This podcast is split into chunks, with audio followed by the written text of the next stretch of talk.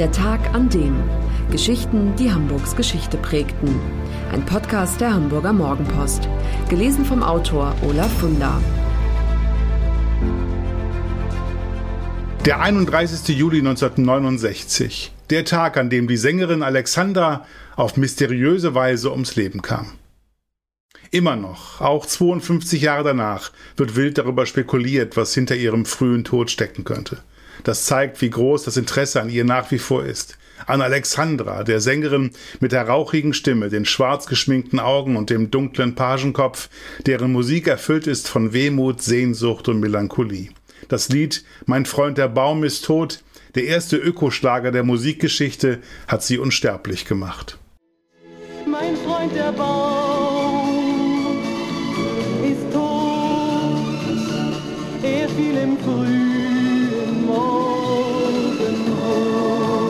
Alexandra, die acht Jahre im Hamburger Stadtteil Rothenburgs Ort lebte, war Ende der 60er Jahre ein umjubelter Star. Genauso intensiv wie kurz war ihre Karriere. Ihre erste LP kam im Juni 1967 in die Plattenläden. Schon zwei Jahre später, am 31. Juli 1969, starb sie im Wrack ihres Autos. Die einen sagen, sie war Opfer eines selbstverschuldeten Unfalls. Andere glauben, dass dunkle Mächte ihr nach dem Leben trachteten. Tatsache ist, dass Alexandra zu den ersten im sogenannten Club 27 gehört, jener Gruppe von Stars der Musikszene, die alle auf mehr oder weniger mysteriöse Weise früh, nämlich mit 27 Jahren, ihr Leben ließen. Wahrlich ein erlauchter Kreis. Brian Jones, Jimi Hendrix, Janis Joplin, Jim Morrison, Kurt Cobain und Amy Winehouse gehören auch dazu. Als Doris Treitz kommt die Sängerin am 19. Mai 1942 im damals deutschen Heidekrug, heute Silute in Litauen, auf die Welt. Es ist Krieg und sie noch nicht einmal ein Jahr alt, als die Familie nach Kiel flüchtet, wo die spätere Sängerin ihre Kindheit verbringt. Nach der Scheidung der Eltern zieht die Mutter 1960 mit den Kindern nach Hamburg.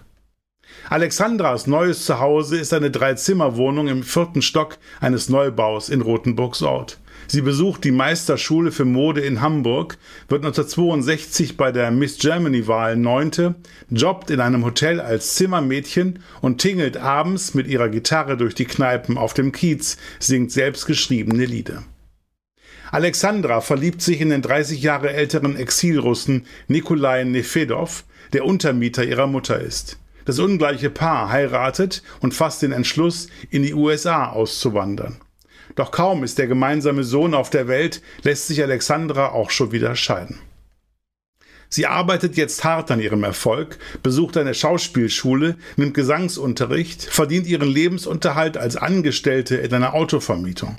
Dann wird der Plattenproduzent und Textdichter Fred Weilrich auf sie aufmerksam. Das erste Treffen findet im Café Funkeck an der Roten Baumchaussee statt.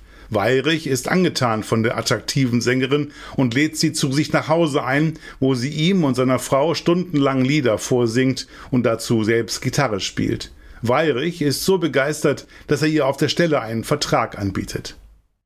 Eine Art weiblichen Ivan Rebrov will er aus Alexandra machen. Mit ihren melancholischen Liedern und ihrem Aussehen passt sie gut in ein Format, das bisher noch nicht von der deutschen Schlagerbranche vermarktet wird, Russland. Ihr wird angedichtet, dass slawisches Blut in ihren Adern fließe, dass sie eine Zigeunerin sei und nirgends so richtig zu Hause. Dazu passend singt sie Sehnsucht, das Lied der Tiger, Schwarze Balalaika und Zigeunerjunge.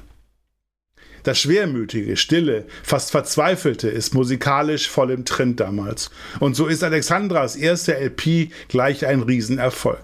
Sie hetzt von Auftritt zu Auftritt, tourt durch Russland und die Bundesrepublik, verliebt und entliebt sich in rasanter Folge und fühlt sich bald physisch und psychisch ausgelaugt. Vor allem ist sie unzufrieden mit der Musik, die sie macht. Diese ganze Russland-Masche ist ihr zuwider.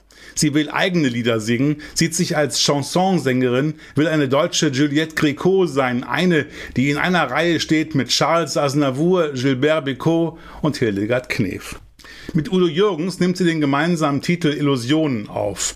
Das ist endlich ein Song, hinter dem sie steht. Allerdings findet er beim Publikum wenig Gefallen. Selbst das Lied Mein Freund der Baum, das aus ihrer Feder stammt und heute als ihre Erkennungsmelodie gilt, floppt zunächst. Es wird erst zum Hit, als sie bereits tot ist. Das Jahr 1969 hält viele Schicksalsschläge für Alexandra bereit. Eine Beziehung zu ihrem Manager Hans Bayerlein geht in die Brüche, ihr Vater stirbt und ihre neue Liebe zu dem Franco-Amerikaner Pierre Lafer endet dramatisch. Der Mann hat ihr verschwiegen, dass er in Dänemark bereits verheiratet ist, ein Heiratsschwindler. Als sie Verdacht schöpft, engagiert die Familie einen Privatdetektiv, schließlich trennt sie sich von ihm. Alexandra bekommt die Goldene Europa, den Preis für die beste Nachwuchssängerin. Gleich darauf erleidet sie einen Zusammenbruch. Im schweizerischen Davos erholt sie sich von den körperlichen und seelischen Strapazen und von einer verschleppten Bronchitis. Im Sommer darauf nimmt sie sich erneut eine Auszeit. Sie will mit ihrer Mutter Walli und ihrem Sohn Alexander Urlaub machen.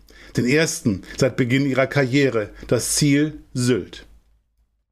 Am 30. Juli 1969 machen sich Alexandra, ihr Sohn und ihre Mutter in München, wo sie seit kurzem wohnen, auf den Weg in die Ferien. Bis Hamburg nehmen sie den Autozug. Alexandra bekommt kein Auge zu. Sie ist nervös und völlig übermüdet, als sie tags darauf die Reise im weißen Mercedes 220S Coupé fortsetzt. Donnerstag, 31. Juli 1969. Unterwegs gibt es mit dem Wagen Schwierigkeiten. In einer Werkstatt in Itzehoe muss eine Zündspule ausgetauscht werden. Gegen 15 Uhr fährt das Auto auf die Kreuzung bei Tellingstedt zu, wo die Landstraße 149 auf die Bundesstraße 203 trifft. Ist Alexandra abgelenkt? Gibt es, was schon häufiger vorgekommen ist, Streit mit der Mutter? Oder quengelt der Sohn auf der Rückbank? Was sonst ist der Grund, dass sie gleich zwei Stoppschilder missachtet? Dann passiert es. Mitten auf der Kreuzung rammt ein LKW den Mercedes und schiebt ihn noch 20 Meter weit vor sich her. Alexandra ist sofort tot. Ihre Mutter stirbt wenige Stunden später im Krankenhaus. Nur der Sohn überlebt leicht verletzt. Handelt es sich wirklich um einen gewöhnlichen Unfall? Alexandra-Biograf Mark Böttcher hat daran Zweifel. Er berichtet, dass er, als er in den 90er Jahren begann, Leben und Tod der Sängerin zu recherchieren, Drohanrufe erhalten habe. Ich lasse dich ermorden, du alte Drecksau, so habe ihn jemand angebrüllt und ihn aufgefordert, seine Nachforschungen einzustellen. Böttcher schließt nicht aus, dass Alexandra ermordet wurde. Es war kalter Krieg und vielleicht geriet die Sängerin zwischen die Fronten. Alexandras Ex-Mann Nikolai Nefedov war Russe, ihr letzter Geliebter Pierre Lafer arbeitete, wie Böttcher ermittelt, für den US-Geheimdienst und soll ein Agentennetz mit über 100 Mitarbeitern in Dänemark aufgebaut haben. Merkwürdig auch das, nach Alexandras Tod verschwindet Lafer auf Nimmerwiedersehen von der Bildfläche. Böttcher stößt auf weitere Ungereimtheiten. Warum hat Alexandra wenige Tage vor ihrem Tod ihr Testament gemacht, ein Grab erworben und eine zweite hohe Lebensversicherung abgeschlossen? Warum hat sie das Internatsgeld für ihren Sohn Alexander zwei Jahre im Voraus bezahlt und gegenüber einer engen Vertrauten die Bemerkung fallen lassen, dass sie wohl kein langes Leben mehr vor sich habe? Je mehr Details Böttcher zusammenträgt, desto wilder wird die Geschichte. Da ist der Unfallwagen, der spurlos verschwindet, ein nächtlicher Einbruch in die Leichenhalle, in der Alexandra aufgebahrt ist, Unfallberichte, die angeblich manipuliert sind, der Bestattungsunternehmer, der schwört, dass Alexandras Körper kaum Verletzungen aufgewiesen habe, obwohl im Protokoll der Polizei von schweren Schädelverletzungen die Rede ist. Handfeste Beweise für die Mordtheorie fehlen allerdings und manches, was auf den ersten Blick verdächtig erscheint, lässt sich leicht erklären. Etwa die Sache mit dem Grab. Es handelte sich um ein Familiengrab und Alexandra kaufte es, weil kurz zuvor ihr Vater gestorben war. Oder der Einbruch in die Leichenhalle. Die Täter waren zwei neugierige Jugendliche, die Alexandras Leiche begaffen wollten, keine Geheimagenten. Also doch nur ein gewöhnlicher Unfall? Davon ist Alexandras damaliger Manager und zeitweiliger Lebensgefährte Hans Bayerlein überzeugt. Er sagt, dass Alexandra eine schlechte Autofahrerin gewesen sei. Einen Tag vor dem Unfall saß ich noch bei ihr im Wagen. Ihr Fahrstil war so gefährlich, dass ich ausstieg, weil ich Angst bekam. Marlene Zaus, Cousine und enge Freundin von Alexandra, verweist alle Spekulationen über einen Mordkomplott ins Reich der Fantasie. Im Gespräch mit der Mopo sagt sie, Alexandra war einfach übermüdet. Außerdem hatte sie es eilig, weil sie unbedingt den Autozug nach Sylt erreichen wollte. Da war nichts manipuliert. Auch Alexandras Sohn, Alexander, 58, der heute in Boston lebt und sein Geld mit dem Design von Küchen verdient, glaubt nicht an eine Verschwörung. Er findet, die Leute sollten sich lieber daran erinnern, was für eine Ausnahmesängerin seine Mutter gewesen sei. Es gibt immer noch viele, die Alexandra verehren. Menschen, die am Jahrestag des Unglücks nach Tellingstedt fahren, um an der Unfallstelle Blumen niederzulegen. Als vor ein paar Jahren am Haus Rothenburgs Orter Marktplatz 5, wo Alexandra gelebt hat, eine Gedenktafel eingeweiht wurde, waren Dutzende Fans zugegen.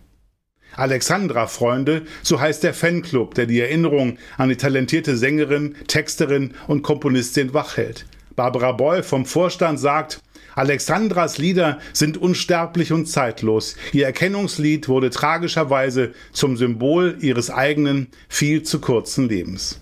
Den Refrain kennt jeder. Mein Freund der Baum ist tot. Er fiel im frühen Morgenrot.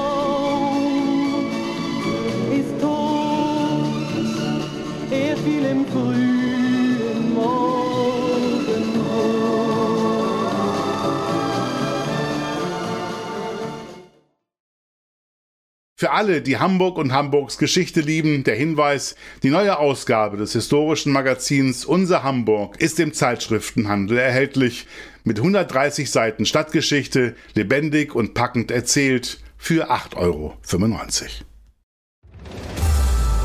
Das war der Tag an dem Geschichten, die Hamburgs Geschichte prägten. Eine neue Folge lesen Sie jeden Sonnabend in Ihrer Mopo und hören wöchentlich einen neuen Podcast. Noch mehr Historisches aus Hamburg, wie zum Beispiel das Buch zu dieser Serie oder die Magazine Unser Hamburg, finden Sie auch online in unserem Mopo-Shop unter www.mopo-shop.de.